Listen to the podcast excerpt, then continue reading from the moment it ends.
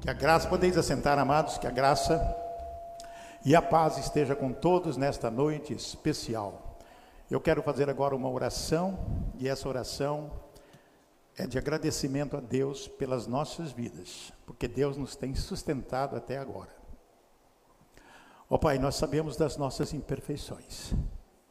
Ó oh, Pai, nós sabemos que nada merecemos de Ti. Mas nós sabemos que Cristo Jesus morreu na cruz do Calvário por nós. E a tua palavra diz que o próprio Jesus disse: E Deus amou o mundo de tal maneira que deu seu Filho unigênito, para que todo aquele que nele crê não pereça, mas tenha vida eterna. Nós cremos no Senhor Jesus. Nós somos lavados pelo sangue de Jesus. E por isso nós estamos aqui para glorificar o teu nome, Senhor, e ouvir da tua palavra santa e bendita. Esteja conosco para que possamos falar aquilo que é preciso ouvir, não aquilo que queremos ouvir. Nós oramos e agradecemos em o um nome de Jesus. Amém e amém. Amém, igreja? Glórias a Deus. Muito bem, nós vamos falar essa noite sobre o fim da linha, ou seja, a última fronteira. A nossa vida, na verdade, ela é uma linha do tempo.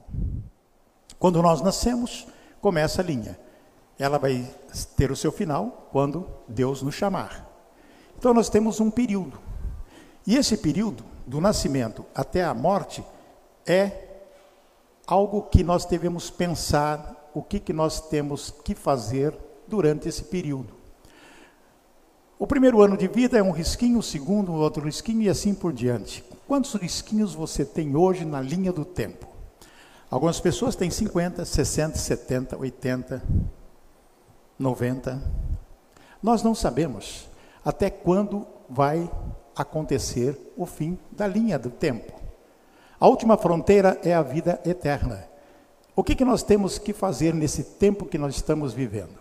Por exemplo, a palavra de Deus, lá no Salmo 90, fala sobre a linha do tempo, fala sobre o fim da linha. A duração da nossa vida. Presta atenção.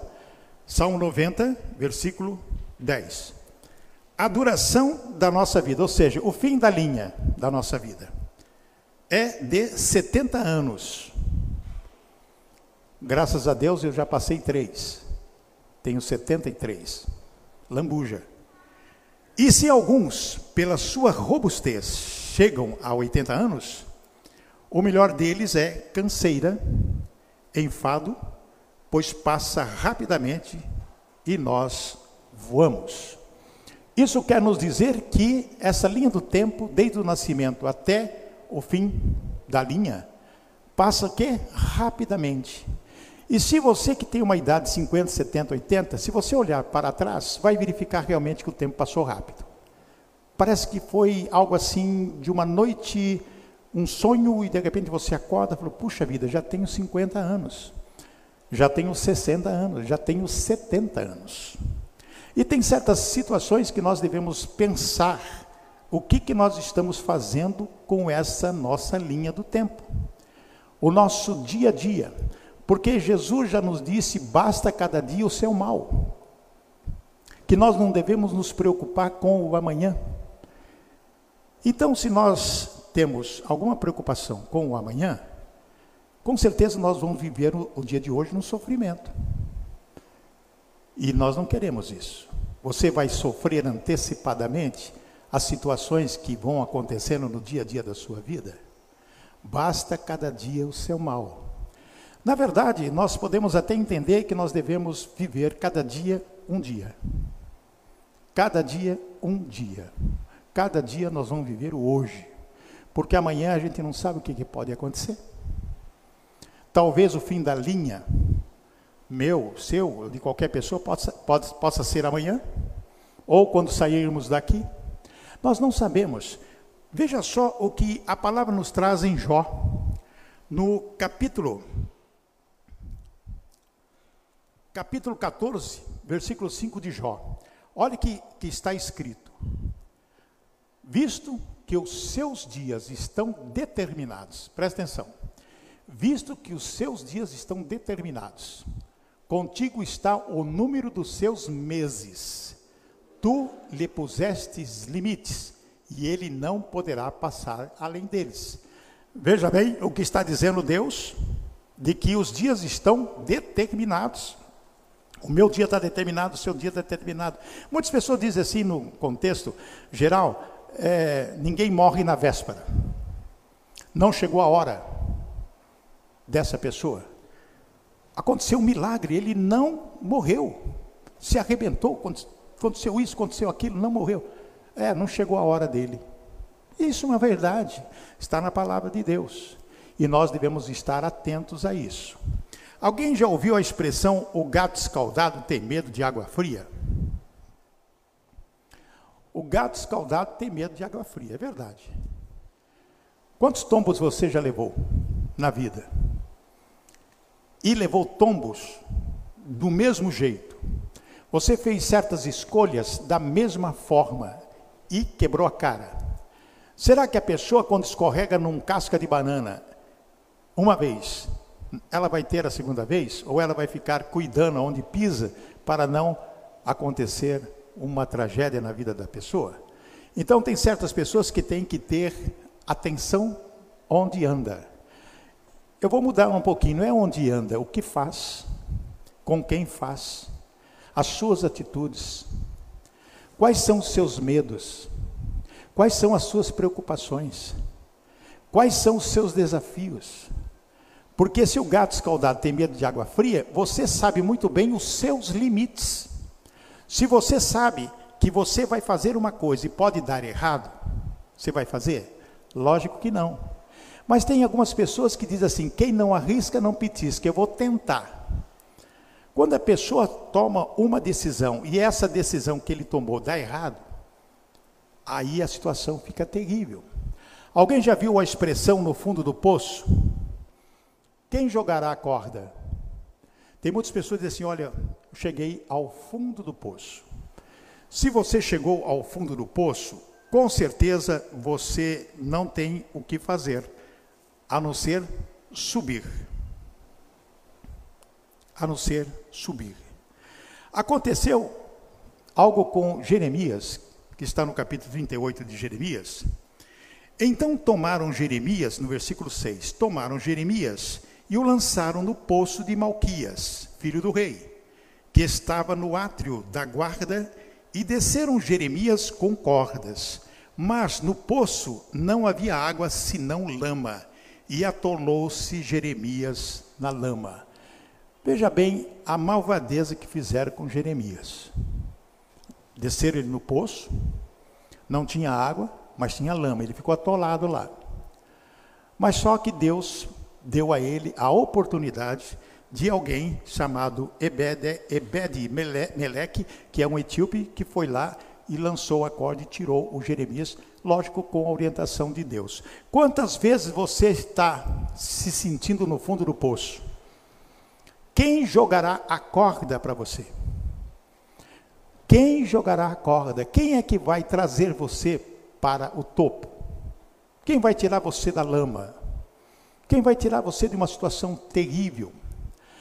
O nosso querido Davi, no Salmo 40, ele falou algo muito interessante porque ele estava numa situação parecida. Davi no Salmo 40, você pode abrir sua Bíblia aí no Salmo 40, que é algo interessante destacar aqui nessa nossa palestra de hoje. 40, versículo 2, ele clamou a Deus.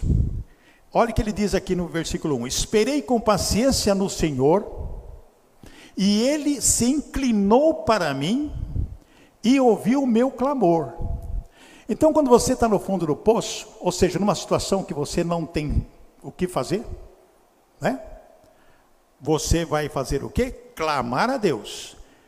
Daí o que que disse no versículo 2: Tirou-me de um lago horrível, de um charco de lodo, pôs os meus pés sobre uma rocha, firmou os meus passos. Amém, irmãos? Que maravilha! Quando você está no fundo do poço, o que, que você vai fazer? Né?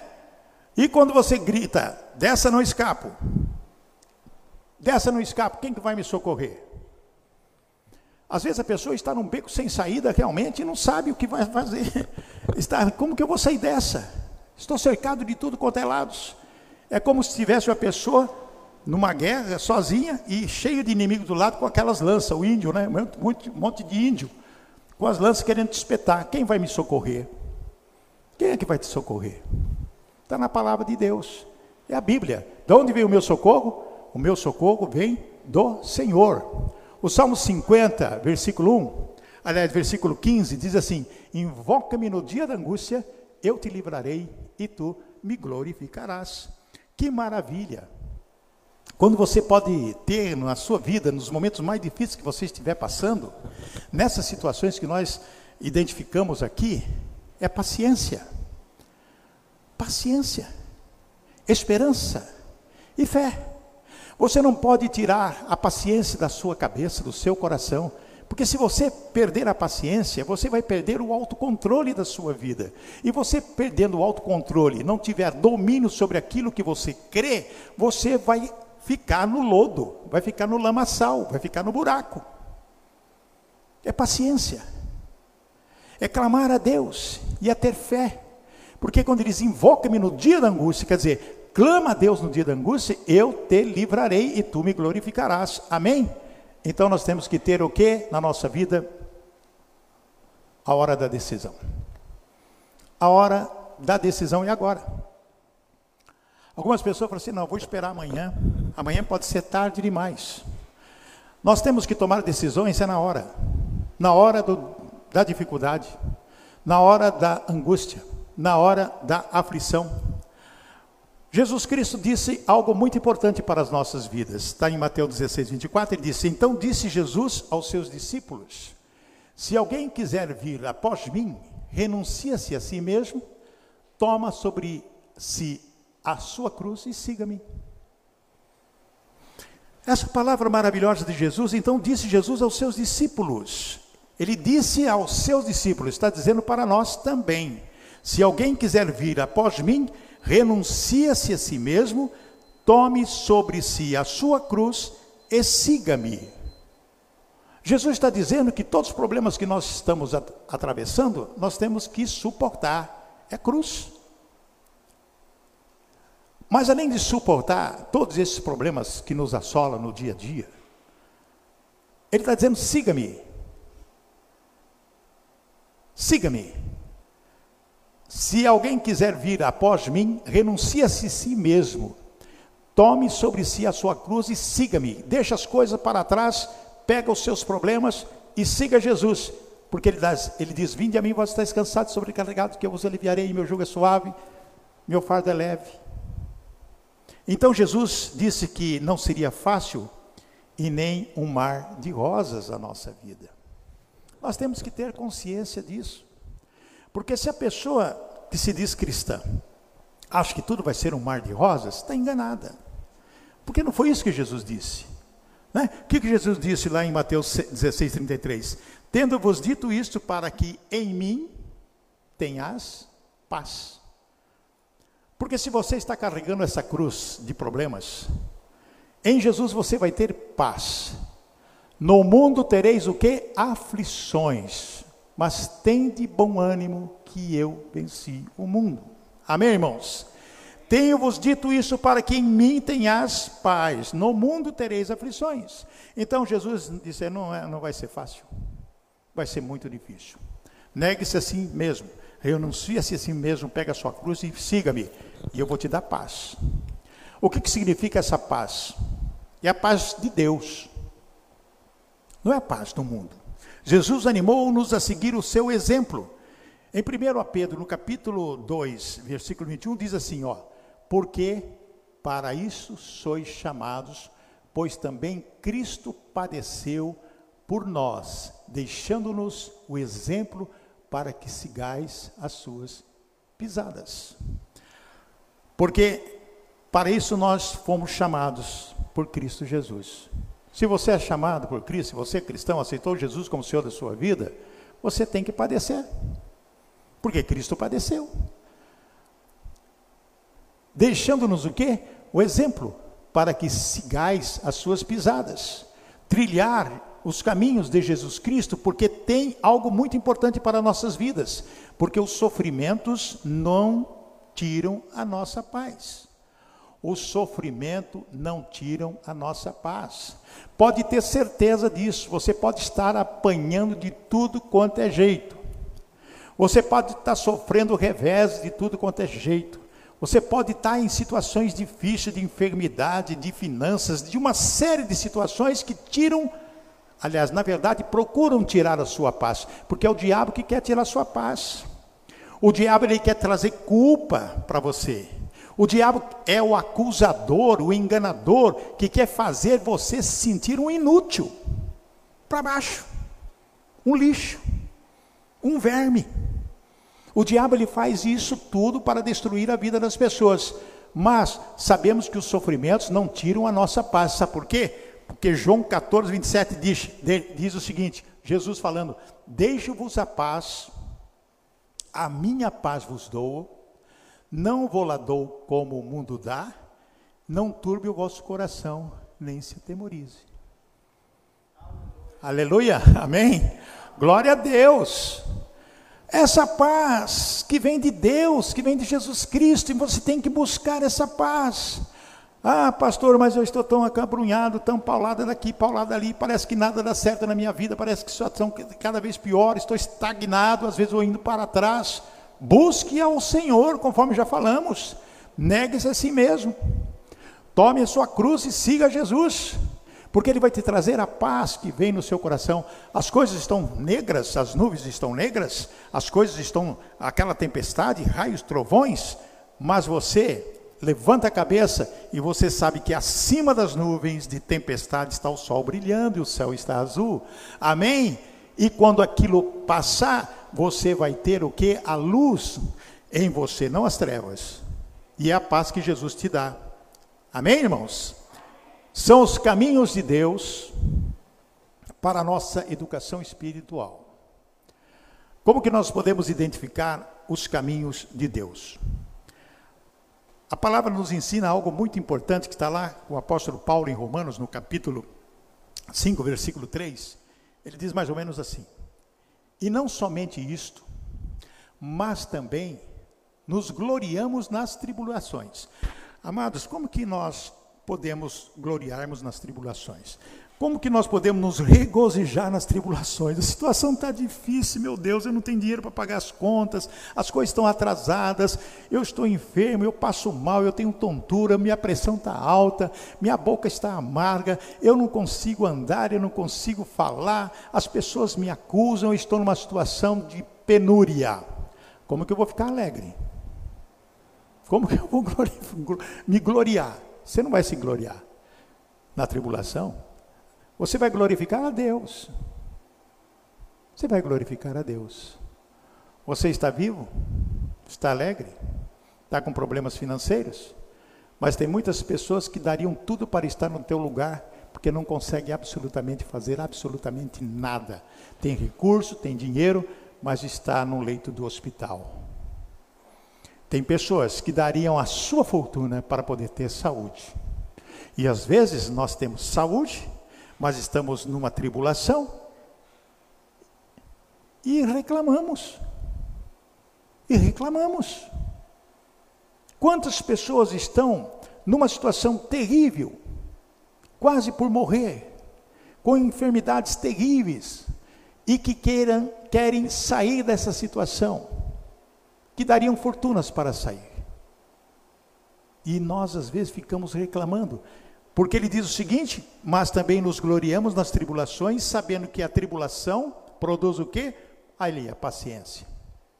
Paciência, versículo 4: E a paciência, experiência, e a experiência, esperança. Amém, irmãos? Amados, se nós não tivermos na nossa mente, no nosso coração, a palavra do Senhor, nós não vamos viver nesse mundo que estamos vivendo, não. Porque cada dia que passa um susto. Cada hora que você vê no WhatsApp grupos de pessoas que você participa, são notícias ruins. Fulano de tal está assim, fulano de tal está assim. Coisas terríveis que nós estamos vivendo nessa pandemia. De pessoas que nós amamos, que nós conhecemos, estão entubadas, estão em estado gravíssimo. Nós vamos nos alegrar com isso? Lógico que não. Nós vamos fazer o quê? é glorificar a Deus e pedir que Deus cure essas pessoas. Porque através da paciência nós vamos ter condição de orar, de clamar, de buscar. Porque se a pessoa entrar em desespero, ela nem conseguir orar, vai. Ela não vai, ela se desiste. Tem muitas pessoas que dizem, eu entrego nas mãos de Deus. Sim, vamos entregar as coisas nas mãos de Deus. Mas se você não provocar através da oração, jamais você vai conseguir aquilo que você tem no coração em benefício de outra pessoa. E é através da paciência vem a experiência. Quantos milagres Deus tem feito? Tem feito grandes milagres. Nós temos visto dia a dia as pessoas sofrendo, as pessoas numa situação terrível, mas os milagres acontecendo dia após dia. Isso é, é, é presença de Deus. É Deus é que comanda. Operando Ele, ninguém vai impedir. Quando Jesus estava ali no Getsemane, gente, amados, presta atenção no que eu estou dizendo. Jesus estava no Getsemane, ele sabia o que ia acontecer com ele, ele ia ter uma morte de cruz. Ele levou os três discípulos mais chegados. O que, que ele disse? Vigiai e orai para que não entreis em tentação. O espírito está preparado, mas a carne é fraca. Era o homem que estava ali, sabendo o que ia acontecer. E lá em Lucas diz que ele se sentiu tanto o peso dessa, desse sacrifício que ele ia fazer, que o, corpo dele se espremeu de tal forma que gotículas de sangue correram pelo chão. Imagina a agonia de Jesus ali. Imagine a agonia de Jesus ali. E os discípulos estavam o quê? Dormindo. A experiência de Cristo Jesus, através dessa passagem que está ali no Evangelho, de que ele teve a oportunidade de dizer algo muito importante, que para nós é, um, é algo fantástico nesse momento no Getsemane. Pai, faça a tua vontade. Eu estou aqui. Se der para o Senhor me livrar dessa situação, o Senhor me livra. Eu já estou derramando sangue aqui antes de qualquer coisa. Faça a tua vontade, Senhor. Amados, nós temos que orar a Deus, Senhor. Nós queremos isso. Nós precisamos disso. Mas faça a tua vontade. Porque é através da vontade de Deus, de um jeito ou de outro, nós vamos ganhar o que? Experiência. E essa experiência vai produzir o que também? Para nós, esperança. Esperança. A situação está assim, mas eu tenho esperança que Deus vai abrir uma porta, e essa porta que Jesus abre, ninguém vai fechar essa porta. Jesus é a porta da graça. Amados, presta atenção. Jesus é a porta da graça. 2 Coríntios 1,14, mas deixa eu falar que nós devemos estar preparados para o serviço. Nós devemos estar preparados para o serviço a Cristo Jesus, em todo sentido da nossa vida. 2 Coríntios 1,4 diz assim: que nos consola em toda a nossa tribulação. Olha, veja bem, se nós não entendermos essa palavra do apóstolo Paulo aos Coríntios, de que nós possamos estar passando por essas tribulações, mas que Jesus no, nos consola em toda a nossa tribulação, para que também possamos consolar quem? Possamos consolar os que estiverem em alguma tribulação. Veja bem que coisa linda, maravilhosa. Jesus nos consola em toda a nossa tribulação para que também possamos consolar os que estiverem em alguma tribulação, com a consolação com que nós mesmos somos consolados por Deus. Nos dá o escape, nos dá o conforto, nos dá o ânimo que nós precisamos. E no versículo 5 ele diz assim: Porque, como as, as, como as aflições de Cristo. Versículo 5: Porque como as aflições de Cristo são abundantes em nós, assim também é abundante a nossa consolação por meio de Cristo. Presta atenção. Porque como as aflições de Cristo, está falando de Cristo, são abundantes em nós, porque nós sentimos as mesmas coisas que Cristo sentiu. Lógico que ele sentiu bem pior, mas nós somos assolados e afligidos todos os dias. Diz a palavra, são abundantes em nós, assim também é abundante a nossa consolação por meio de Cristo. Amém, irmãos? Amados, que coisa linda quando nós temos essa certeza. O versículo 6 diz assim: Mas se somos atribulados, é para vossa consolação e salvação. Ou se somos consolados para a vossa consolação e salvação, é a qual se opera, suportando com paciência as mesmas aflições que nós também padecemos. Mas, se somos atribulados, é porque nós vivemos nesse mundo. No mundo tereis aflições. Então nós temos que estar, não vou dizer acostumados, mas preparados para qualquer ação contrária no nosso dia a dia. Hoje pode estar tudo bem. Pode passar uma semana tudo bem. Pode passar um mês tudo bem. Olha oh, que maravilha, parece que nada aconteceu. De repente vem as aflições. Você tem que estar o quê? Preparado todos os dias da sua vida. Nós não podemos viver na expectativa de que tudo vai correr bem amanhã, depois de amanhã, depois da manhã. Pode acontecer isso, porque Deus ele é fiel. A paciência produz esperança. E através dessa esperança de dias melhores, de coisas vão dar certo, nós temos que crer nisso sim. Porque nós temos um Deus que pode abrir as portas, os caminhos, as oportunidades e os milagres vão acontecendo. Nós podemos passar dias e dias de bonança, dias e dias. Mas isso não quer dizer que nós não devemos estar preparados por algum revés. Porque de repente nós poderemos ser assolados, de repente vem uma, uma aflição, uma tribulação, algo que nos tira do chão e nos deixa, pode, pode nos deixar apavorados. As coisas de Deus cooperam para o nosso bem. Nós temos que ter essa certeza na nossa vida. Romanos 8, 28, e sabemos que todas as coisas contribuem juntamente para o bem daqueles que amam a Deus. Amém? Daqueles que são chamados segundo o seu propósito. Amados, quando nós entendemos essa palavra e sabemos que todas as coisas contribuem, todas as coisas, as boas e as más. Interessante, né?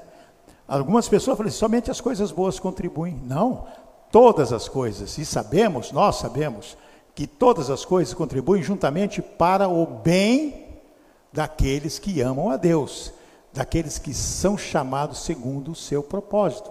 Porque até nas coisas ruins nós tiramos proveito. Nós não falamos das atitudes, das bordoadas, do gato escaldado. Quando existe alguma coisa que nos ofendeu, que nos machucou e que nós conseguimos superar através do poder de Cristo na nossa vida, vai contribuir para o nosso bem, porque nós não vamos fazer de novo, nós vamos, não vamos cair no mesmo erro. E quando as coisas são boas, glórias a Deus, aleluia, vamos aproveitar. Olha só o que diz: nós devemos ser somente por causa de Jesus. Devemos ser somente por causa de Jesus. Nós precisamos entender que nós vivemos nesse mundo como cristão, por isso somos chamados cristãos, discípulos de Jesus Cristo. Se nós vivemos nesse mundo, devemos viver somente por causa de Jesus, de ninguém mais. Amém, irmãos?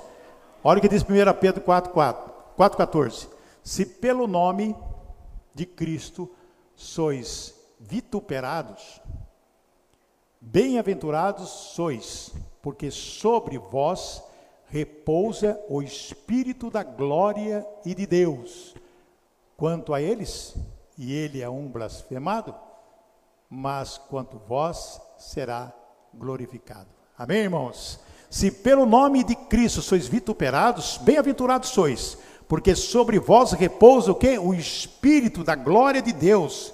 Agora, quanto a eles, é ele sim blasfemado, mas quando vós é glorificado. Vai ter aí uma inversão de valores. Vai ter uma inversão de valores. Quem blasfema, quem agride, quem vitupera, quem faz coisas ruins para um cristão, é como se fosse, diz a palavra, mexeu com a menina dos olhos de Deus. Eles vão ser blasfemados e vituperados. E você vai ser o quê? Glorificado. Que nenhum de vós padeça como homicida, diz a palavra, versículo 15. Ou ladrão, ou malfeitor, ou como que se entremete nos negócios alheios. Mas se padece como cristão, não se envergonhe, antes glorifique a Deus nesta parte. Glorificar a Deus. Está levando chute? Levando bordoada? Tapa na cara? Ofensa de tudo quanto é jeito? Glorifique a Deus. Jesus mesmo disse que nós devemos orar por aquele que nos persegue. Quem somos nós para revidar qualquer situação? A vingança é de Deus. A vingança é de Deus. Então nós não temos que ficar aqui preocupados com absolutamente nada, nada, nada, nada, porque vamos glorificar Jesus. Os sofredores receberão naquele dia uma coroa. Presta atenção, amados. É Jesus que está dizendo isso em Apocalipse, no capítulo 2, versículo 10. Ele diz assim: Não temas das coisas que hás de padecer. Eis que o diabo lançará alguns de vós na prisão, para que sejais tentados, e tereis uma tribulação de dez dias. Sê fiel até a morte, e dar-te-ei a coroa da vida. Nós falamos da linha do tempo. Cada risquinho é um ano da sua vida. Quantos risquinhos tem na sua linha? até o fim da linha, que você não sabe, nem eu, só Deus sabe qual é o fim da tua linha, qual é o derradeiro dia. Mas quantos risquinhos você tem? 80, 90, 50, 70, 35, 40? Quantos? E diz aqui: para que sejais tentado e tereis uma tribulação de dez dias. Essa passagem dada de Jesus a João é para a igreja de Esmirna, uma igreja lá do Apocalipse e esses dez dias é, na realidade, a situação do dia ali. Por exemplo, se uma pessoa era acusada naquela época por alguém, tinha dez dias para provar a acusação. Se não, extinguiria, ou seja, prescreveria. Como existe nos dias de hoje. Né? Naquela época era dez dias. Dez dias, se a pessoa acusada, ninguém provava nada contra aquela pessoa acusada, passava dez dias, ela estava livre. Isso Jesus quis dizer aqui prefigurando de que nós podemos ser assolados pelo diabo a qualquer momento da nossa vida. Nós podemos demorar 10, 50, 60, não importa o tempo, desde que nós tiver, se estivermos ligados em Cristo Jesus, que nós vamos receber o que? A coroa da vida. Amém, irmãos? É a vitória. É a vitória em todos os sentidos da nossa vida. Tomar cada dia a sua cruz tomar cada dia a sua cruz.